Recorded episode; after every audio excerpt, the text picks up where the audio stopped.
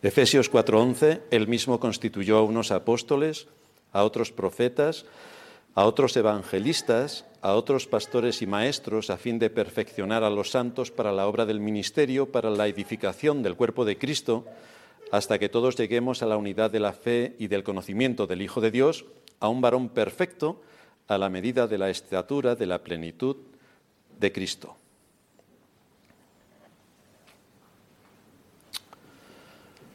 A la inmensa mayoría de las personas que se llaman creyentes, les podríamos hacer, por ejemplo, tres preguntas. ¿Cuál fue la fruta que tomó Adán cuando cayó? Y por supuesto que la mayoría nos dirán que la manzana. La segunda pregunta es si les preguntamos sobre cómo subió Elías al cielo, nos dirán que en un carro de fuego. Y por supuesto, si les preguntamos que de dónde se cayó Pablo cuando iba camino de Damasco, todos nos dirán que de un caballo. Pues estos son tres ejemplos de estratosféricas mentiras que la cristiandad se ha creído. Resulta que no sabemos qué fruta comió Adán, porque no hay ni la más mínima referencia a esa fruta. Además, sea cual sea la fruta que tomaron, solamente había un árbol, no había una plantación de manzanos, había un árbol, el árbol de la vida. Y además el Señor se aseguró con dos ángeles en la entrada al Edén que no volviesen a entrar, con lo cual la entrada para que pudieran tomar de esa fruta quedó completamente cortada y cerrada. Así que evidentemente no pudo ser una manzana. En el segundo caso, Elías no subió al cielo en un carro de fuego, sino en un torbellino, según nos indica claramente el texto del segundo libro de Reyes, capítulo 2, versículo 11. Pero como resulta que los creativos, haciendo sus cuadros para que nosotros sepamos más acerca de lo que enseña la escritura, han pintado a Elías subiendo en un carro de fuego, pues todo el mundo asume que Elías subió en un carro de fuego. Pero eso es mentira, subió en un torbellino. Y el tercer ejemplo, hay muchos más. El tercer ejemplo, tampoco hay ninguna referencia para saber si Pablo se cayó del caballo, de una mula, de un burro, del carro, si iba andando y se tropezó y se cayó. No hay ningún dato que nos diga de dónde se cayó. Pero todo el mundo asume que iba en un caballo. Esto nos muestra cómo hay hechos que se han vendido como verdad, pero que son auténticas mentiras. Pero de la misma manera nos encontramos esta realidad con respecto a la doctrina de la Iglesia, donde se nos muestra que cada, cual ha ido formando sus ideas sin que tenga en absoluta cuenta lo que la Escritura dice con bastante precisión acerca de la Iglesia. Ha sido más bien el condicionante social y la propaganda de la Iglesia de Roma los medios por los que se ha pervertido completamente la doctrina. Es sorprendente que el pueblo de Dios, y me refiero al pueblo evangélico, que una y otra vez persiste en afirmar que sigue las sagradas escrituras, sea tan descuidado en su uso y muestre una ignorancia tan manifiesta, por no decir superlativa, al aplicarlas, por ejemplo, en la adoración, en la aplicación práctica que esto tiene para la vida cotidiana y para la conducta a la que todos nosotros debemos estar expuestos. Desde luego esto nos deja llenos de asombro y a la vez confirma de qué manera el hombre persiste en seguir con sus ideas preconcebidas que le han contado por el contexto cultural al que pertenece, sin que él mismo someta los asuntos más importantes a un pensamiento crítico, que es lo, lo mínimo que deberíamos hacer, sino que más bien se decanta por seguir su propio camino y no el que Dios ha establecido. Y para esto busca subterfugios, como hacían los fariseos, para retorcer lo que Dios mismo ha revelado, porque vivimos en el año 2024. Entonces parece que la escritura no tiene nada que decirnos, porque somos nosotros tan inteligentes, como todo el mundo puede ver, que los niveles de ignorancia cada año son mayores que el del anterior. Y esto a todos los niveles. Como ya ocurriera con las reformas de Josías, las de Nehemías, las que hizo nuestro Señor, las que se hicieron en tiempos de San Agustín y las enormes reformas que se llevaron a cabo por los reformadores, hoy también es tiempo de reformar. Hoy también es tiempo de reformar. La Iglesia sigue la moda de este mundo tan tranquila y no deja de ser una comparsa de la sociedad que la envuelve, adaptándose a sus normas y a sus modas, sin ningún otro criterio que el de que no la tachen de ir en contra del sistema. Es decir, juntamente con todos va por el camino ancho. Eso sí, porque va a la iglesia el domingo cuando le apetece y por supuesto llega tarde, entonces supuestamente tiene que ser cristiano. Supuestamente se cree cristiano. Exceptuando la teoría de la evolución, que ya muchas iglesias asumen como cierta, la idolatría y la unión de dos personas del mismo sexo, en el resto de asuntos, la Iglesia sigue el camino que le trazan los medios de manipulación, la corriente de moda de su época y, por supuesto, el poder que impone hábilmente y sutilmente todo lo que tú tienes que creer y por qué tienes que creerlo. En nuestros días, no sé si os habéis dado cuenta, será imposible que encontremos a ningún mártir. Resulta que mártires hemos encontrado a lo largo de toda la historia, pero hoy no encontramos mártires encontramos personas que tienen miles de seguidores en Facebook. Vaya, que tienen miles de seguidores en YouTube. Bien. Pero no hay ningún mártir. Todos son personajillos. Y no tenemos ni un mártir. Así que esto nos debería reflexionar. Nos debería hacer reflexionar sobre qué es lo que está pasando cuando no hay ningún tipo de ataque frontal contra las enseñanzas de la Escritura, cosa que a lo largo de todos los siglos sí que ha existido.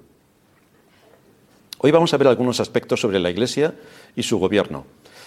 Tres puntos son los que destacan. En primer lugar, vamos a ver el término de Iglesia, en segundo lugar, el término pastor y en tercer lugar, el término miembro. Y con esto tenemos todo lo que compone y tiene lugar en el contexto de la Iglesia.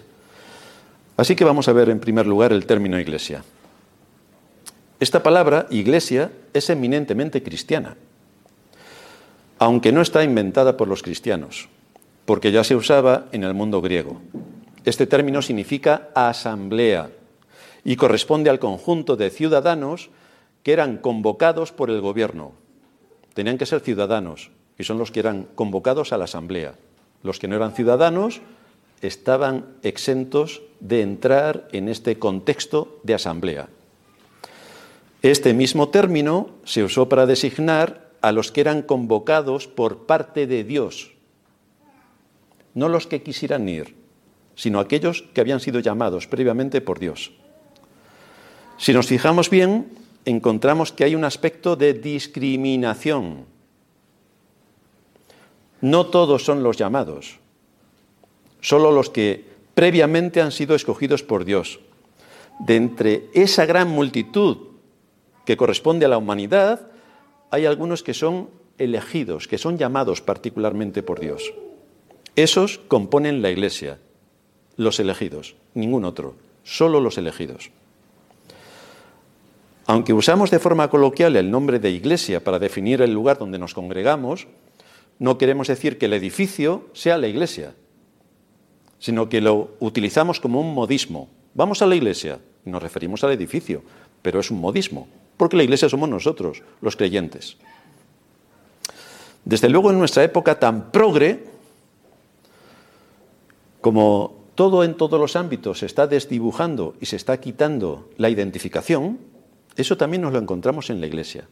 Así que ahora ya hay muchas iglesias, entre comillas, que no se llaman iglesias. Ahora está la casa de pan. Y uno no sabe si allí reparten pan, hacen bollitos, es donde tienes que ir a las nueve de la mañana para recoger el pan.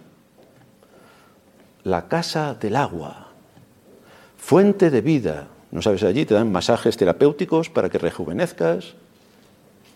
Le ponen todo tipo de nombres de lo más curiosos y no aparece el nombre de iglesia. Pero entonces, ¿cómo podemos identificar si aquello es una iglesia? Por lo menos en el rótulo de la puerta. Pero es que ya ni eso.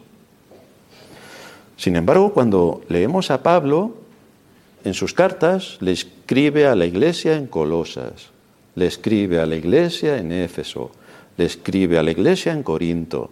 Y si leemos en el Apocalipsis de Juan, ahí tenemos las cartas a las siete iglesias. Pero hermanos, no podemos llamarnos iglesias porque entonces a la gente le crea una erupción cutánea y entonces no viene a la iglesia. Así que mejor nos adaptamos a la gente, que no la gente sepa que es una iglesia. Pues no, es exactamente todo al revés. Y además hay un empeño bastante fuerte en que todo sea al revés. Parece que Satanás, o más bien parece no, Satanás está detrás de todo esto para pervertir el sentido de todas las cosas. Pero esto también es lo que ocurría en Israel en los tiempos donde acabamos de leer en el segundo libro de Reyes, capítulo 17. Temían a Jehová y honraban a sus dioses. Sorprendente. Según la costumbre de las naciones de donde habían sido trasladados. Es decir, la cultura les impactó de tal manera que por supuesto creían en Dios, pero por supuesto que creían en el resto de cosas. El creer en Dios no les había afectado en absoluto a nada de lo que tenía que ver con su vida, con su conducta, con su pensamiento, con su forma de enfocar los asuntos cotidianos. No. Hasta hoy hacen como antes, ni temen a Jehová, ni guardan sus estatutos, ni sus ordenanzas, ni hacen según la ley y los mandamientos que prescribió Jehová. Nada. ¿Qué importa lo que Dios diga en su palabra? ¿Qué importa lo que dice acerca de la Iglesia? ¿Qué importa? Es que como vivimos en el año 2024, siglo XXI, podemos hacer lo que nosotros nos parezca, porque somos muy inteligentes y estamos por encima de lo que Dios ha revelado en su palabra, para hacer que la iglesia ya no sea iglesia, sea otra cosa que no sabemos ya lo que es, pero es divertida. Según las escrituras, la iglesia está formada por los santos.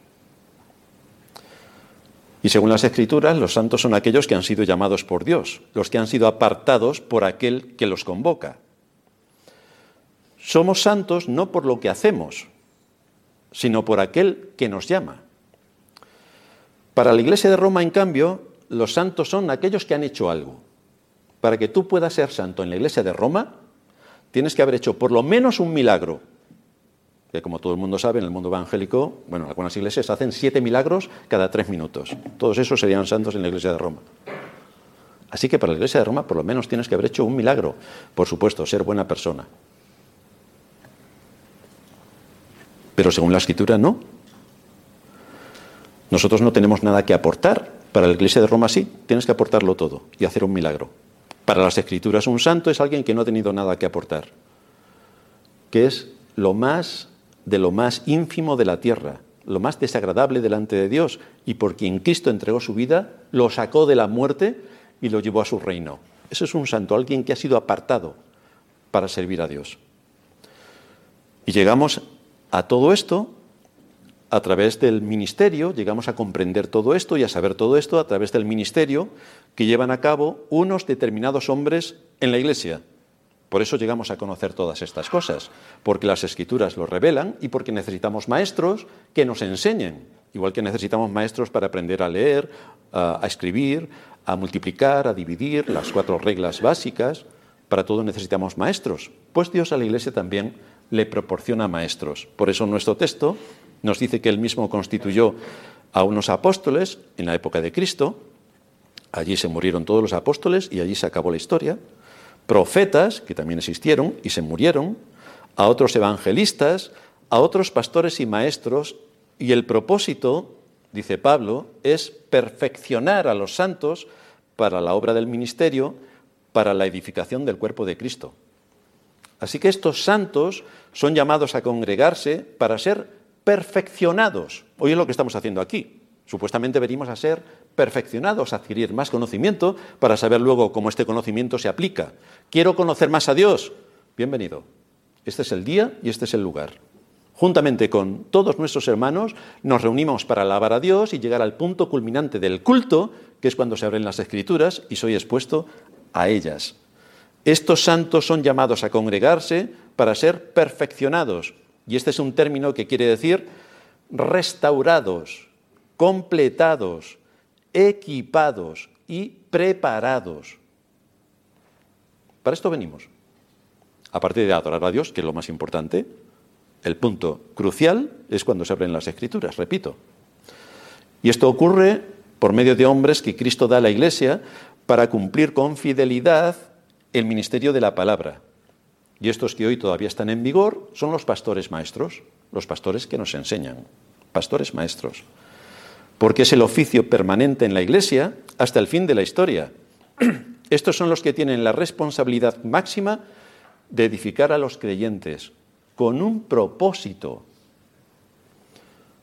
Efesios 4:13, hasta que todos lleguemos a la unidad de la fe y del conocimiento del Hijo de Dios. Este es el propósito. Por supuesto, si nos vamos a cualquier iglesia y le decimos a alguien, ¿tú crees en la doctrina, tú crees en la teoría de la evolución? Tres dirán sí, cuatro que no. ¿Tú crees que es Dios soberano? Tres nos dirán que sí, siete que no. ¿Tú crees que Dios llama y salva por su soberana voluntad según Él quiere, cuando quiere y como quiere? Uno nos dirá que sí y 528 que no. Pero esto no es la unidad de la fe. O sea que el pastor está predicando durante 40 años y resulta que la iglesia, cada uno cree una cosa distinta. No sé yo quién estaría equivocado, si la iglesia o el pastor. Porque lo mismo el pastor ese no tiene que estar en el oficio, porque no ha sabido explicar ni enseñar correctamente la doctrina, ya que cada uno en la iglesia cree lo que le da la gana, o mejor dicho, cree lo que cree el mundo, según las corrientes del mundo y según la cultura, pero no cree lo que enseña la escritura. El papel, el papel más importante que tiene el pastor es la enseñanza, es la enseñanza, porque este conocimiento de la palabra, en su aspecto más riguroso, no nos debe llevar al buenismo, al espiritualismo, al sensacionalismo, ni por supuesto a la ignorancia. El propósito del oficio pastoral es perfeccionar a los santos y esto ocurre por medio de la predicación de la palabra, con rigor, con rigor. Pero ¿en qué sentido son perfeccionados los creyentes, los santos? ¿En qué sentido somos perfeccionados? Pues somos perfeccionados en medio de ciertas pruebas y que en medio de las pruebas mantengamos la posición. Efesios 4.2 nos dice, con toda humildad y mansedumbre, soportándoos con paciencia los unos a los otros en amor, solícitos en guardar la unidad del Espíritu en el vínculo de la paz. ¿Y uno por dónde tiene que empezar primeramente? Por su casa, por su casa. Esta es la casa de Dios, donde nos reunimos todos nosotros como familia. ¿Dónde tenemos que empezar a aplicar los principios de las Escrituras? Pues evidentemente entre nosotros. Si tenemos que ser luz en este mundo, hay algo que primeramente en nuestra casa debemos hacer. Por ejemplo, si tú tienes hijos y en tu casa le enseñas a tus hijos a comer con las manos y a llenarse todo de grasa, Luego, cuando vayamos a una comida de empresa y coman así, si yo soy el director de esa empresa, al día siguiente no es que no coma, es que está despedido por maleducado.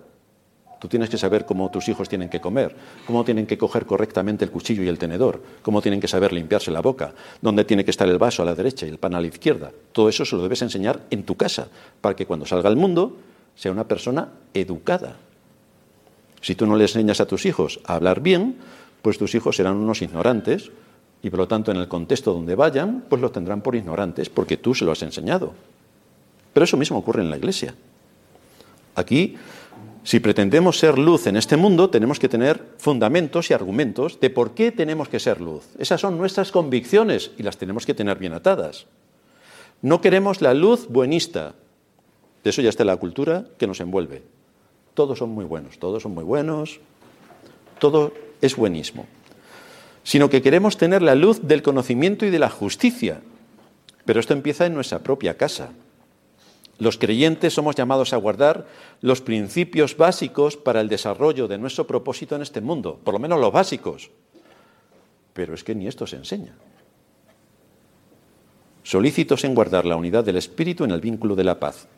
Anda que no es fácil, no hay que ir a estudiar a Oxford, ni a Cambridge, ni pagar 2.000 euros al mes por lo que te cobra la institución académica, solícitos en guardar la unidad del espíritu en el vínculo de la paz.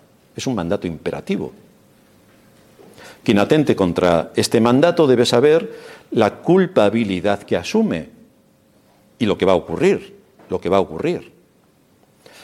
El conocimiento de Cristo, que adquirimos especialmente cuando somos expuestos a la predicación de la palabra, lo recibimos por medio de la Iglesia. Es a la Iglesia a quien Dios le ha dado este papel estelar y a los pastores en el ámbito de la enseñanza.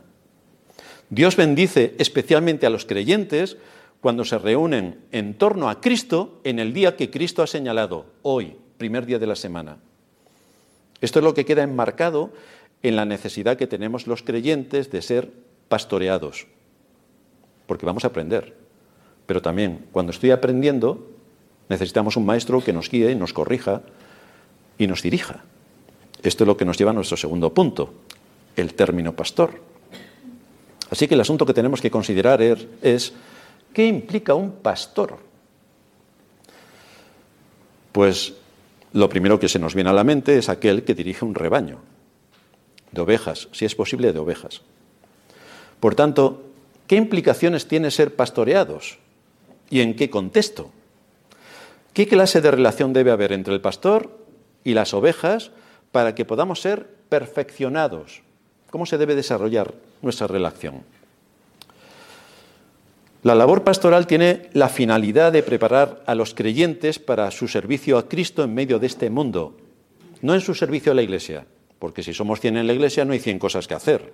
Esto también es una mentalidad un poco particular del mundo romano, porque nosotros no tenemos todo que hacer todos en la Iglesia, sino cómo me, voy a preparar desde la Iglesia a través de la enseñanza para saber cómo tengo que actuar en medio de mi familia, en medio de mi trabajo, con mis amigos, en medio de la sociedad, en mi entorno académico, para saber qué es lo que puedo estudiar y hasta dónde puedo llegar para servir a Cristo con justicia en medio del mundo que nos rodea.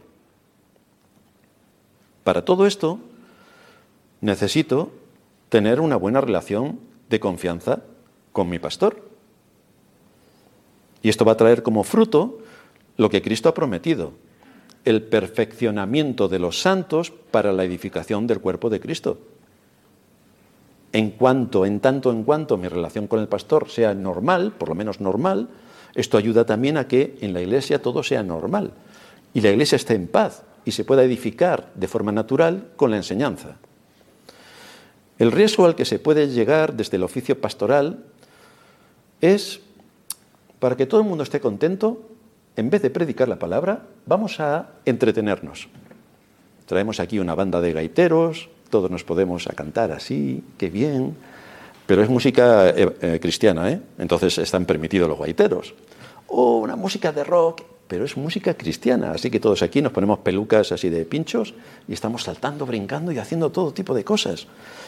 Con este tipo de actividades de entretenimiento, la iglesia que no es iglesia, estará contenta. Todos estarán contentos porque venimos aquí a bajar por lo menos 10 gramos, a estar tan contentos con, todo, con todos saltando, brincando. Si además el pastor nos cuenta un chiste, bueno, ya es lo más de lo más, que haga de showman. Pero no parece que esto tenga mucho que ver con lo que enseña la Escritura. La especial función que Dios le ha ordenado a la Iglesia y su propósito en este mundo es ser columna y baluarte de la verdad. Nada más y nada menos. La iglesia no es un teatro donde aquí se hagan representaciones de obras, incluso de los clásicos. La iglesia no está preparada ni dispuesta para que se hagan conciertos. Tampoco para hacer espectáculos. Por supuesto, la iglesia no es un circo. Tampoco la Iglesia es una ONG. Porque todo esto ya existe en nuestra sociedad. Si tú quieres ir al circo, pues tienes, pagas 20 euros o 30 y te vas al circo. Si quieres ir al cine, pues pagas 8 o 10. Si quieres ir a escuchar música clásica.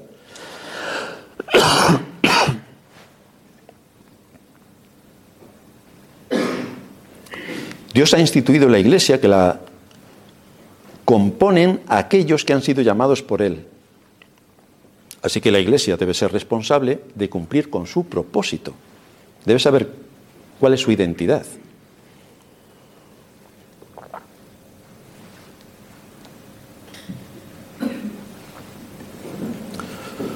Y para dirigir a su pueblo, Dios ha establecido con precisión cómo deben ser los oficiales.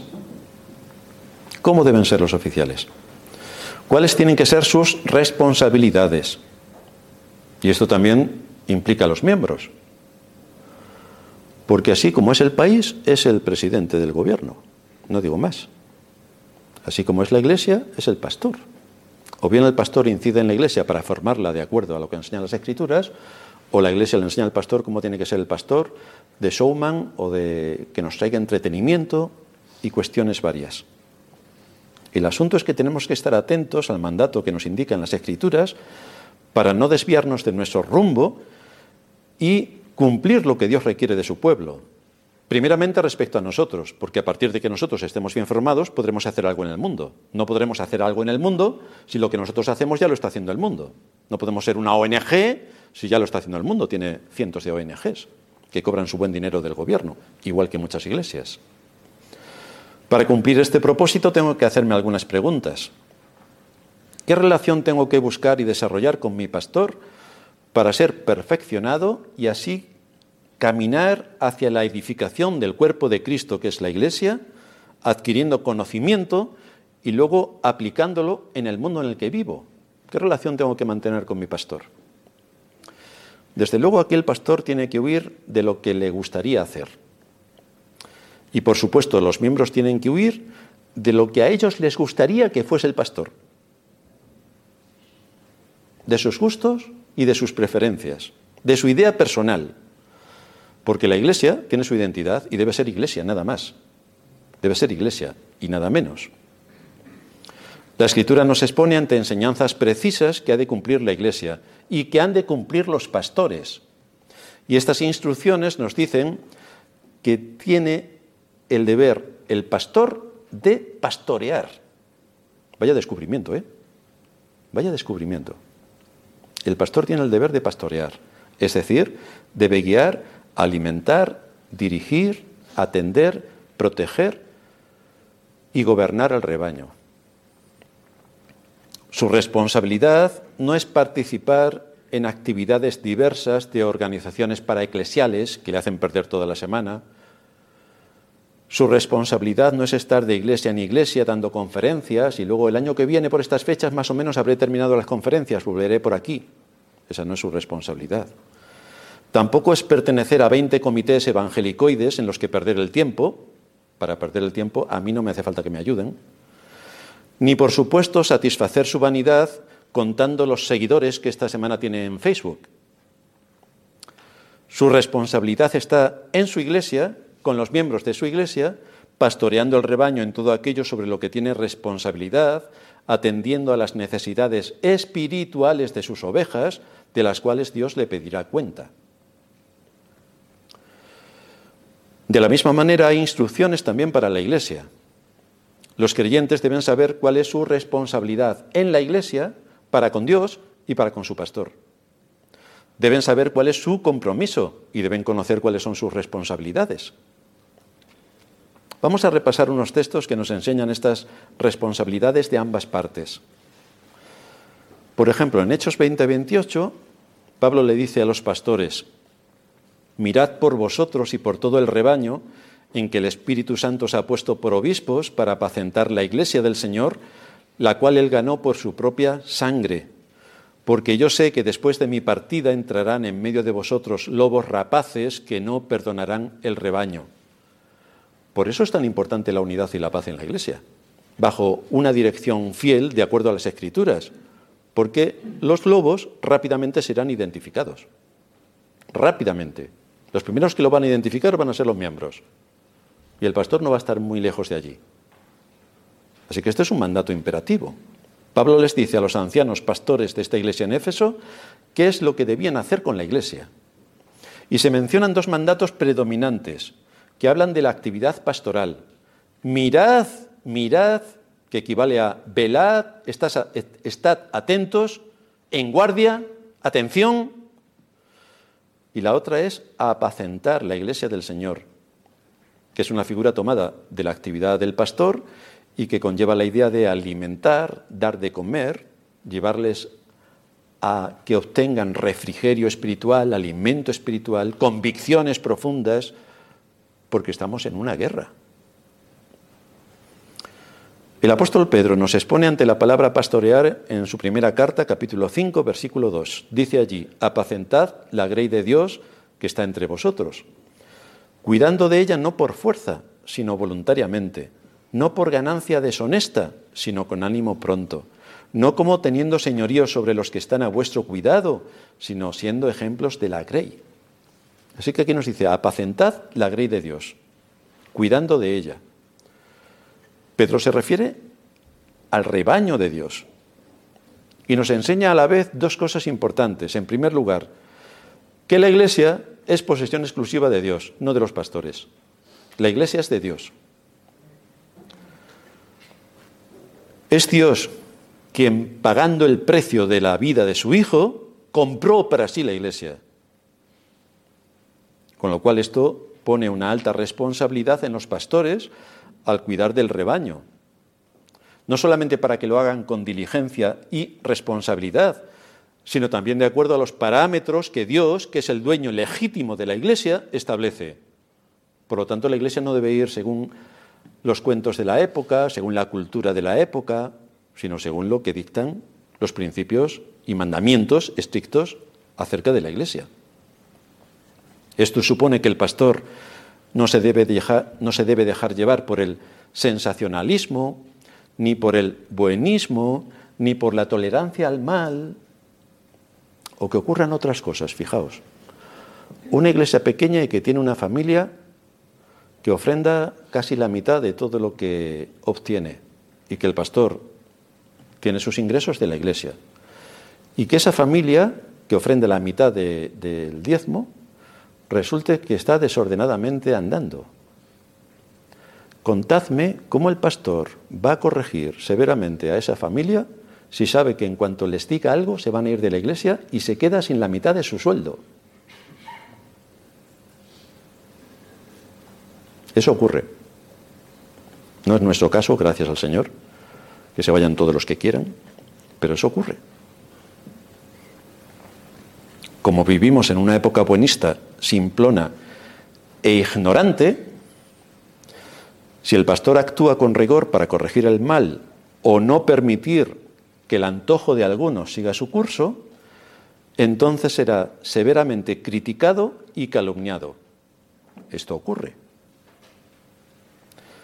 Pero la escritura nos enseña que a la ley y al testimonio, a la ley y al testimonio, es esto lo que nos rige. No importa lo que uno peque, importa si te arrepientes. Eso es lo único que importa, porque eso muestra la evidencia de que eres un hijo de Dios y harás todo lo posible porque cada cosa está en su punto. Hay una disposición para obedecer a Dios. Es extraordinariamente grave ponernos a discutir con el pastor sin argumentos bíblicos consistentes, sino en base a mi opinión. Y entonces genero una guerra contra el pastor por mi opinión. Si consideramos que una decisión pastoral no es la adecuada, no podemos enfrentarnos al pastor por cuestiones de opiniones, sino con un argumento legal de la escritura que evidencie si aquella decisión que ha tomado el pastor es ilegal, de acuerdo a la escritura. Porque si es un asunto de opinión, sí que podemos expresarla y expresársela al pastor, no ir murmurando diciendo, mira lo que ha hecho el pastor, mira lo que ha hecho el pastor, y decírselo a todo el mundo. Porque entonces voy a coger a la tal persona y yo le voy a decir otra cosa. No le va a gustar. Podemos expresar la opinión que queramos ante el pastor. Pero si es un asunto de opinión, el pastor será quien tenga la última palabra en decidir. Y se hará lo que en conciencia el pastor considere en asuntos de opinión. En asuntos de reglamento bíblico no se hace nada más que lo que enseña la Escritura y no se puede pasar por otro camino. Pero si empezamos a atentar contra el pastor por asuntos de opinión, entonces estamos socavando su autoridad, estamos creando un prejuicio, estamos levantando calumnias y estamos alimentando una rebelión. Ni os quiero contar lo que le va a pasar a esa persona. Y generalmente los que no están son los que han sufrido este asunto de disciplina severa, porque eso no se puede hacer. No puedes atentar contra la unidad y la paz de la Iglesia por un asunto de opinión contra el pastor y además levantar calumnias y arrojar todo tipo de basura.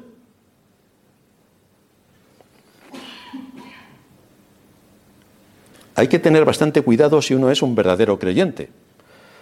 Ahora bien, si no lo es y está en una iglesia sin haber sido convocado por el dueño de la iglesia, entonces es completamente libre para calumniar, para murmurar, para desatar una rebelión y entonces por sus frutos los conoceréis. No tenemos que añadir nada más. Por sus frutos los conoceréis.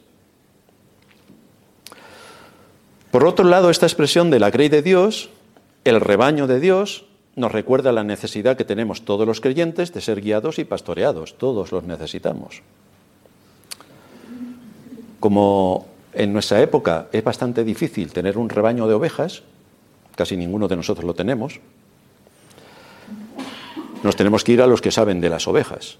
Y nos dicen que la oveja es un animal débil, indefenso, corto de vista, bastante tonta y necesitada continuamente del cuidado pastoral. Esto es una oveja. Así que es curioso que el Señor nos compare con ovejas. Una oveja que se extravía del rebaño puede morir de hambre o de sed o devorada por los lobos o completamente perdida y no sabe ni dónde está ni lo que es ella. Así que cuando en las escrituras se muestra la imagen de un rebaño sin pastor, esto es lo peor que puede ocurrir, lo peor. Gracias al Señor que nos da pastores. Ahora, como el Señor nos quite pastores, es lo peor que nos puede ocurrir. Dice Mateo 9:35 que recorría el Señor todas las ciudades y aldeas, enseñando en las sinagogas de ellos y predicando el Evangelio del reino, y sanando toda enfermedad y toda dolencia en el pueblo. Y al ver las multitudes, tuvo compasión de ellas, porque estaban desamparadas y dispersas como ovejas que no tienen pastor. No tenían guía, no tenían dirección. Todos supuestamente eran creyentes, pero si no tenían maestros, perdidos. Por eso una de las tareas más importantes del pastor es la de mantener a sus ovejas alimentadas, guiarlas a mejores pastos y a las aguas más limpias. Y en el caso de las ovejas de Cristo, el único alimento que necesitan es la palabra de Dios. Cómo abrir las escrituras, cómo hacerlas digeribles y cómo saber que esa escritura, en mi caso particular, tiene una aplicación concreta que tiene que ver conmigo, aquí y ahora, que me ayuda, me edifica, me alienta, me amonesta, me exhorta. La responsabilidad más importante de los pastores es enseñar la palabra de Dios, tanto a nivel público como a nivel privado. Y para esto hay un mandato. Dice Pablo a Timoteo en su segunda carta, capítulo 4, Te encarezco delante de Dios y del Señor Jesucristo, que juzgará a los vivos y a los muertos en su manifestación y en su reino, que prediques la palabra, que instes a tiempo y fuera de tiempo, redarguye, reprende y exhorta con toda paciencia y doctrina. Esto en la iglesia de hoy no se puede hacer. No, hermanos, tenemos que hablar del buenismo. Traer a titiriteros, que nos entretengan, que nos levanten, que nos estimulen. Pero aquí hay un énfasis muy especial en predicar la palabra, que está muy lejos de entretener a la iglesia contándoles historietas. Predicar la palabra requiere precisión, porque tiene el objetivo de traer conocimiento sobre la voluntad de Dios, a fin de que no seamos unos ignorantes, ya que estamos en medio de una guerra. Estamos en medio de una guerra, no tenemos que ser ignorantes de todo lo que está pasando a nuestro alrededor. Pero también al ser instruidos en la palabra, debemos asumir que si actuamos en contra de ella por acción o por omisión, por ignorancia o por descuido, el pastor también tiene la responsabilidad de redarguir, reprender y exhortar. Este también es su papel. ¿Qué significa todo esto? Redarguir es convencer de pecado, es decir, de acuerdo a alguna conducta que tú hayas que se te haya visto o que el pastor haya detectado, pues te va a convencer de que eso es un pecado de acuerdo a lo que enseña la Escritura. Luego viene reprender, que es llamar la atención severamente sobre una actitud o conducta. Y luego viene amonestar, que es cuando después de todo lo anterior y dada la gravedad del asunto, se busca un camino de salida para esa situación, advirtiendo de la gravedad en la que se va a caer si no se toman esas medidas. Te amonesto que salgas de esa acera. Te amonesto, le podemos decir a los niños pequeños, que no metas los dedos en el enchufe. Ya sabéis lo que pasa si meten los dedos en el enchufe. Nadie debería estar en contra de esto, pero tristemente no es así. Tristemente no es así. Como ocurriera con los discípulos de nuestro Señor, de los doce uno le entregó. Y esto es un parámetro a tener en cuenta en toda iglesia. Siempre hay un 10% que está preparando la rebelión. Siempre. Te los quitas de en medio, por fin, gracias al Señor que se van, pero el tiempo sigue pasando y al cabo de unos años puedes encontrarte la misma situación.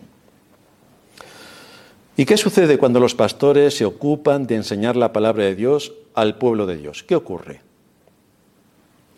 Que no solamente suplen para las necesidades espirituales de las ovejas que están a su cuidado, sino que a la vez las capacitan para que actúen en medio de este mundo, sabiendo que el Señor nos envía como ovejas en medio de lobos. No nos envía al parque de atracciones donde todos vamos a ser felices. Tú pide por esa boquita y yo te daré todo lo que tú quieras. O como estaba hablando con algunas hermanas antes, voy a hacer un ayuno para que el Señor me dé un coche más grande. Vaya, vaya. Voy a hacer un ayuno a ver si me ascienden en el trabajo y me pagan el doble. La hermana me decía, vamos a hacer ayuno para que el Señor nos conceda una iglesia. Y yo le decía, los diez próximos años nadie va a poder comer. Y a lo mejor sacamos algo, pero no sé si vamos a aguantar diez años sin comer.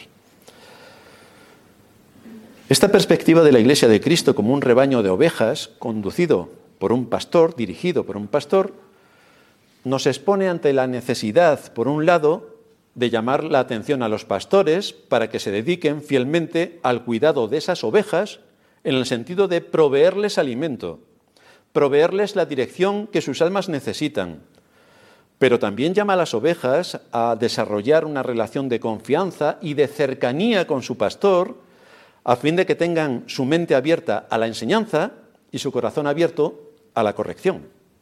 Porque si tienes algo contra tu pastor, harás así. Te cierras los oídos y sea lo que sea que se predique en el púlpito, no le va a afectar. De estos, todos los que se han ido formaban parte. No va a afectar, porque ya está el, el oído cerrado porque hay una animadversión hacia el pastor, por lo tanto, sea lo que sea que diga, no se va a escuchar. Los creyentes tienen que ser pastoreados, es decir, alimentados, enseñados, guiados, conducidos hacia la unidad de la fe y del conocimiento del Hijo de Dios. La fe y conocimiento. Fe y conocimiento. En las iglesias de hoy es sensacionalismo e ignorancia. Claro que les cambian el nombre para que no lo parezca, porque decir eso pero es literalmente así. Sensacionalismo e ignorancia.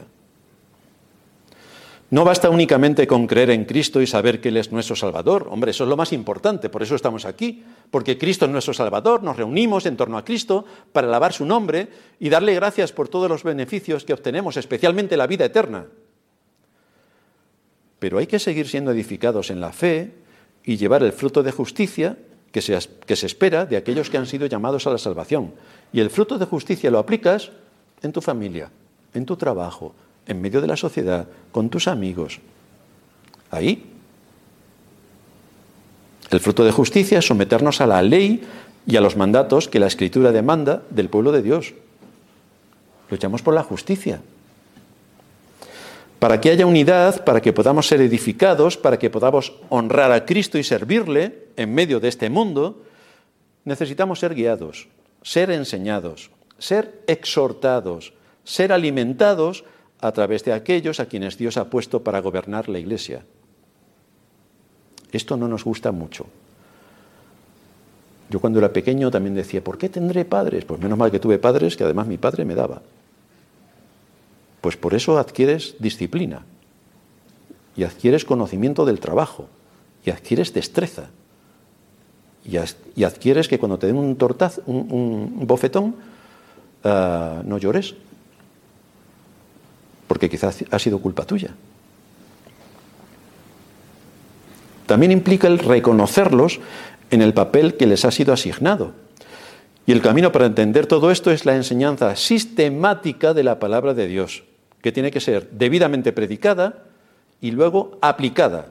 Nosotros tenemos que saber qué es lo que enseña la Escritura y cómo esto se aplica a mí. Esto es continuo. Esto es algo que en las clases de homiléticas, y lo repito a los estudiantes continuamente, si predicáis un sermón y no tiene aplicación, no es un sermón, no vale para nada. Es adquirir conocimiento. El conocimiento envanece. Yo no quiero saber más, quiero saber cómo ese conocimiento se aplica, porque así yo seré más santo. Esta es la función de los pastores. Asegurarse de exponer con fidelidad la palabra de Dios sin añadir y sin quitar nada de lo que Él ha revelado. Y dirigir al pueblo de Dios para que sepa cómo aplicar esta enseñanza en sus vidas, cómo se aplica lo que aprendemos, cómo se aplica. Con todas estas responsabilidades que recaen en los pastores, tenemos ahora en tercer lugar que ver cuáles son las responsabilidades de los miembros, que a lo mejor tienen alguna, no sé. En tercer lugar, entonces, el término miembro. Primera de Tesalonicenses 5:12. Os rogamos, hermanos, que reconozcáis a los que trabajan entre vosotros y os presiden en el Señor y os amonestan, y que los tengáis en mucha estima y amor por causa de su obra. Tened paz entre vosotros. No puedo decir tened, paz, porque entonces alguno que sea enfermo de paz va a entender otra cosa. Es paz, de pacificación. Si me ha asegurado de que estoy en una iglesia en orden, con el pastor que ocupa su oficio en orden, y que las enseñanzas y aplicaciones están en orden, tienen sentido común y encajan con la escritura, tengo que tener en cuenta algunas cosas para impedir que mi malvado corazón me engañe para evitar la murmuración, para no traer desaliento a mis hermanos, para no promover una división y para evitar situaciones de crispación. Todo esto lo tengo que tener en cuenta. Hay tres mandatos imperativos e importantes en el texto que acabamos de leer. El primero, que reconozcáis a los que trabajan. ¿Qué quiere decir? Tened en cuenta. Uno no puede hacer lo que le dé la gana sin contar en un contexto de iglesia y cosas de la iglesia. Por ejemplo, tú no te puedes casar sin decirle al pastor que te vas a casar y que tienes novio y nada de nada. El pastor se entera de casualidad. Esto no se puede hacer. Que reconozcáis a los que trabajan quiere decir tenedlos en cuenta, valoradlos, apreciadlos, reconocer al pastor como un don de Cristo que es dado a la iglesia para perfeccionar a los santos, para enseñarte y para exhortarte en el camino de la verdad y de la justicia, porque ese pastor te ha sido dado para vigilar y advertirte del peligro y para aplicar a tu vida las doctrinas sobre cómo hemos de vivir en este mundo en medio del engaño permanente en el que estamos sometidos y que tenemos una guerra a favor, nosotros tenemos que luchar a favor de la vida, de la libertad y de la verdad. Eso engloba todo contra lo que tenemos que luchar. En segundo lugar, dice Pablo, que os presiden en el Señor, que quiere decir que os dirigen o que os gobiernan, pero no según su voluntad, no arbitrariamente, sino en el Señor, es decir, teniendo en cuenta la voluntad del Señor, la palabra del Señor, la autoridad del Señor, que os presiden. Y en tercer lugar, que os amonestan que quiere decir que están para corregir la conducta, el camino del error y las consecuencias, a fin de mostrar la puerta de salida a todo eso. Eso conlleva la amonestación. Ellos están atentos para edificarte. Y como resultado de todo esto, que los tengáis en alta estima y amor por causa de su obra. Por supuesto que la estima y el amor es para todos los hermanos por supuesto. Pero aquí las palabras hacen un énfasis especial para proteger el oficio pastoral de los ataques que sin duda va a sufrir, sin duda. No debo tener a mi pastor en alta estima porque me cae bien. Es majete, me gusta su forma de hablar. No debo tener a mi pastor en alta estima porque es simpático. Hombre, se supone que tiene que ser amable con los hermanos no va a ser un ogro. No debo tener en cuenta a mi pastor porque en medio del sermón nos cuenta chistes y me lo paso, madre mía, yo quiero un pastor así que me cuente chistes en medio del sermón y que él también se ría más que los congregantes. No, quiero, no debo tener a mi pastor en alta estima porque tiene carisma, es carismático, me embelesa. Cuidado con los que embelesan que engañan. Cuidado. Todos los que tienen mucho carisma engañan. Cuidado. Sino que lo debo, debo tener en alta estima por el trabajo pastoral que realiza, por su trabajo. ¿O a ti por qué te pagan en tu trabajo? ¿Porque eres simpático o porque metes los datos? ¿Por qué te pagan? ¿O porque pasas en línea de caja los productos de los clientes? ¿O porque haces los programas informáticos para que funcionen de una determinada manera? ¿Te pagan por eso o porque cuentas tres chistes cada medio minuto? No sé si vas a durar mucho en el trabajo, pero es igual en la iglesia. Es igual en la iglesia. Debemos tener a nuestro pastor en alta estima por el trabajo pastoral que realiza. Nada más y nada menos. Así que me tengo que preguntar honestamente, cuando se habla en las escrituras en el día del Señor, ¿soy instruido en toda verdad? ¿Soy instruido en toda verdad? ¿Yo puedo ver la lógica bíblica de todo lo que me están enseñando? Me tengo que preguntar, ¿soy enseñado con ciencia y con inteligencia? ¿O me están contando un cuento buenista, simplón y sensacionalista que no hay quien se lo crea, pero como somos creyentes, ¿me está enseñando con ciencia y con inteligencia? Soy expuesto a la enseñanza bíblica de manera que cada vez que me expongo a la palabra de Dios y al ministerio de la Iglesia salgo edificado, aprendo, o como cuando yo era pequeño iba a mi iglesia natal. Estaba aburrido de ir a la iglesia, porque la predicación tenía que ver con el texto que acababan de leer, pero repitiéndolo. Pero no aprendí absolutamente nada. Yo pensaba, y eso que tenía apenas 15 años, para esto me quedo en mi casa, lo leo yo y me entero mejor, que no este que no sabe ni leer. Y si yo lo pensaba con 15 años, imaginaos el resto. ¿Voy creciendo en gracia y en conocimiento? ¿Crezco? Ahora que acabamos de terminar el año, ¿he crecido en este año en gracia y en conocimiento delante de Dios y delante de los hombres? ¿Se evidencia cómo he incrementado mi conocimiento sobre la palabra y sobre sus aplicaciones? Si todo esto se cumple, si tengo un espíritu enseñable para aceptar la palabra de Dios, debo reconocer a quien Dios ha puesto para pastorearme como un don de Cristo que es, que me ha dado a la Iglesia. Esto es lo que debo reconocer. El propósito del oficio pastoral es llevarnos hacia la madurez, a la vez que vigilar el peligro que continuamente nos acecha como creyentes. Esto implica que el pastor va a tratar nuestros corazones, va a tocar asuntos particulares, va a llamar la atención respecto al trabajo, al tiempo libre, a las relaciones familiares, a las ideas que tengo sobre ciertas cosas, al uso del dinero. Y esto es así porque la Iglesia no es un club social para elevar la autoestima.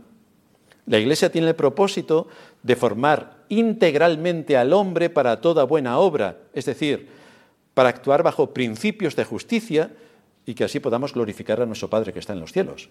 Pero lo hacemos aplicando principios de justicia en todo lo que nos desenvolvemos en nuestro día a día, en nuestra vida.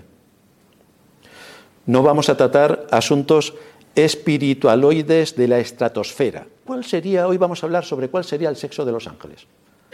¿Y por qué hay ángeles que tienen dos alas y otros seis?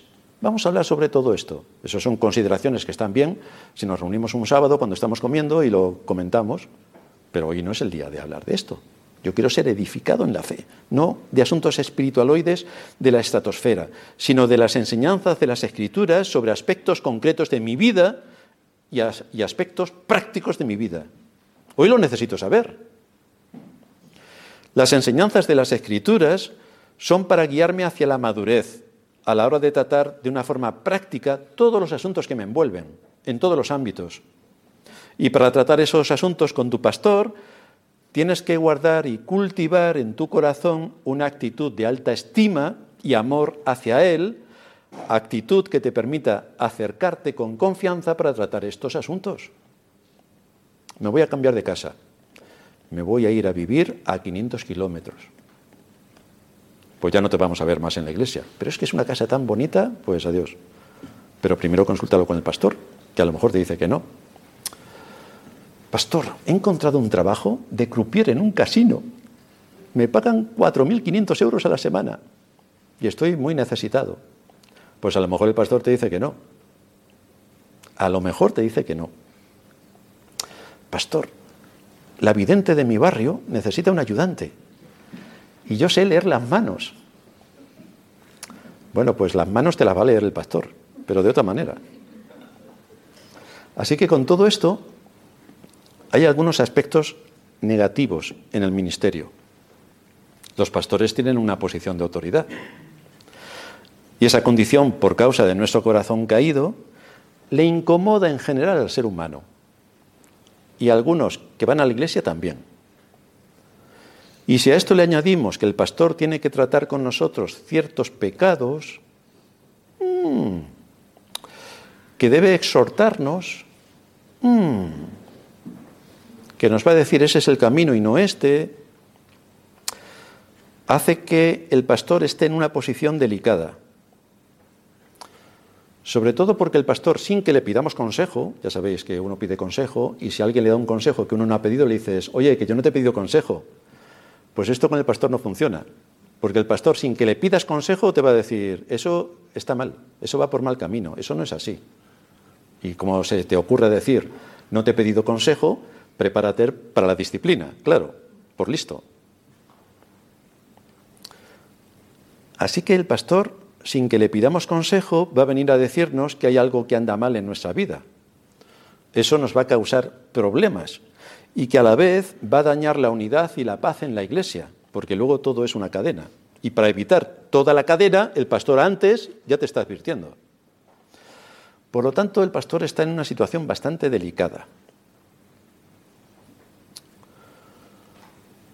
De hecho, cuando he exhortado, amonestado severamente a algunos, que gracias a Dios ya no están, me han recordado que no soy perfecto. Digo, mi madre, han tardado 30 años en darse cuenta. O sea que los he tenido 30 años engañados. Hasta ahora no se habían dado cuenta de que no soy perfecto. Vaya, vaya descubrimiento. La verdad es que no sé por qué no se me ocurrió sacarlo en Facebook, Telegram, llamar a algún periódico para que lo pusiera, porque era un descubrimiento realmente impactante.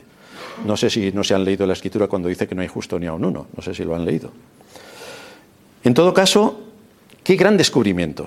Así que el pastor no es perfecto. Es un hombre pecador. Vaya descubrimiento. Vaya, vaya.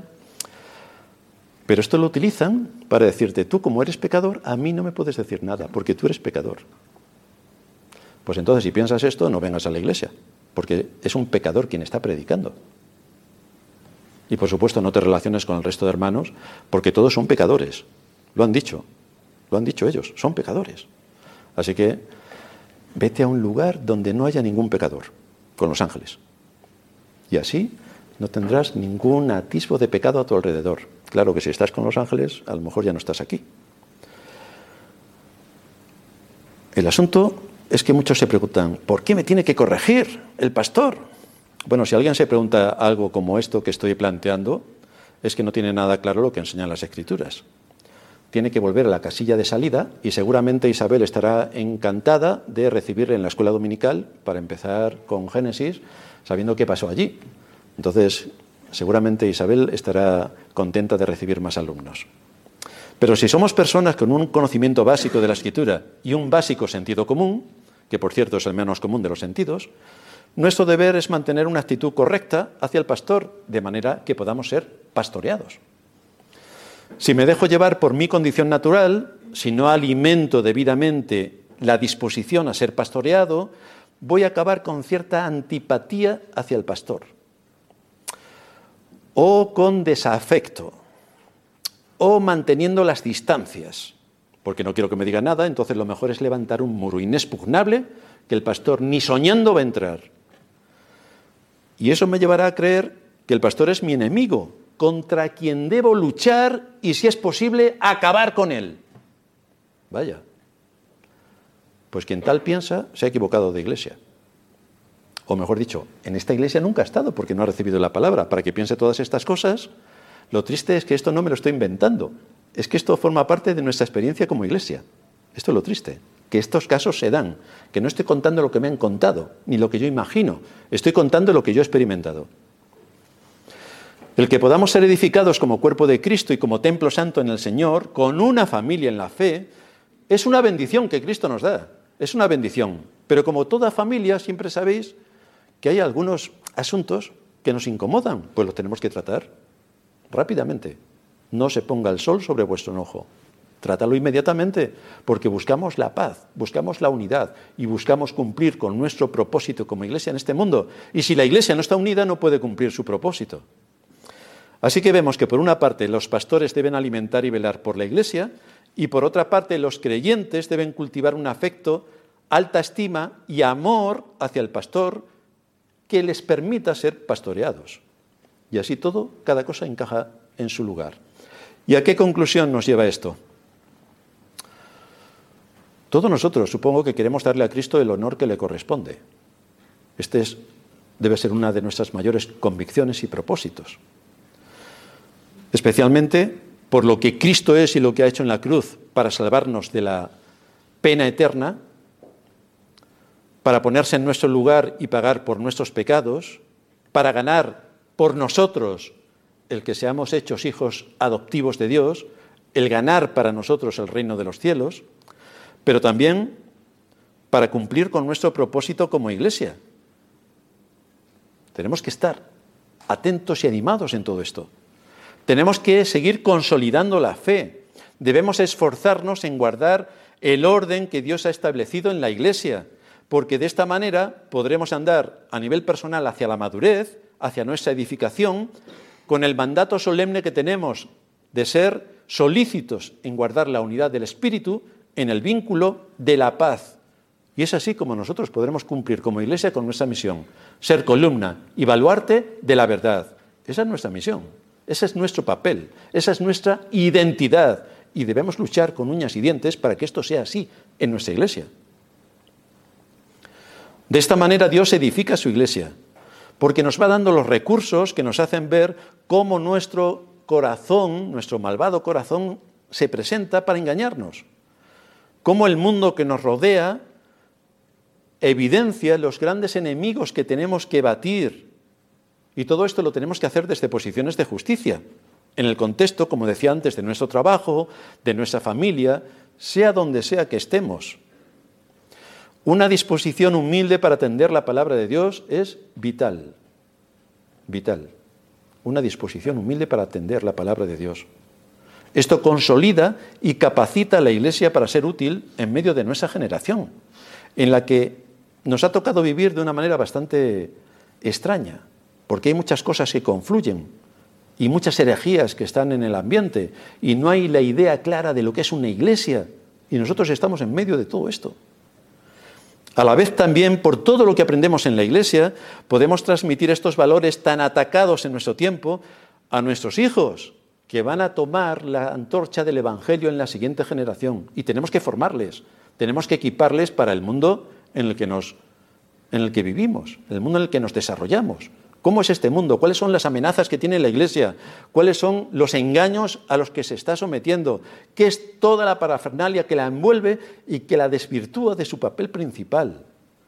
Porque nuestro propósito es predicar el Evangelio a pueblo que no ha nacido aún.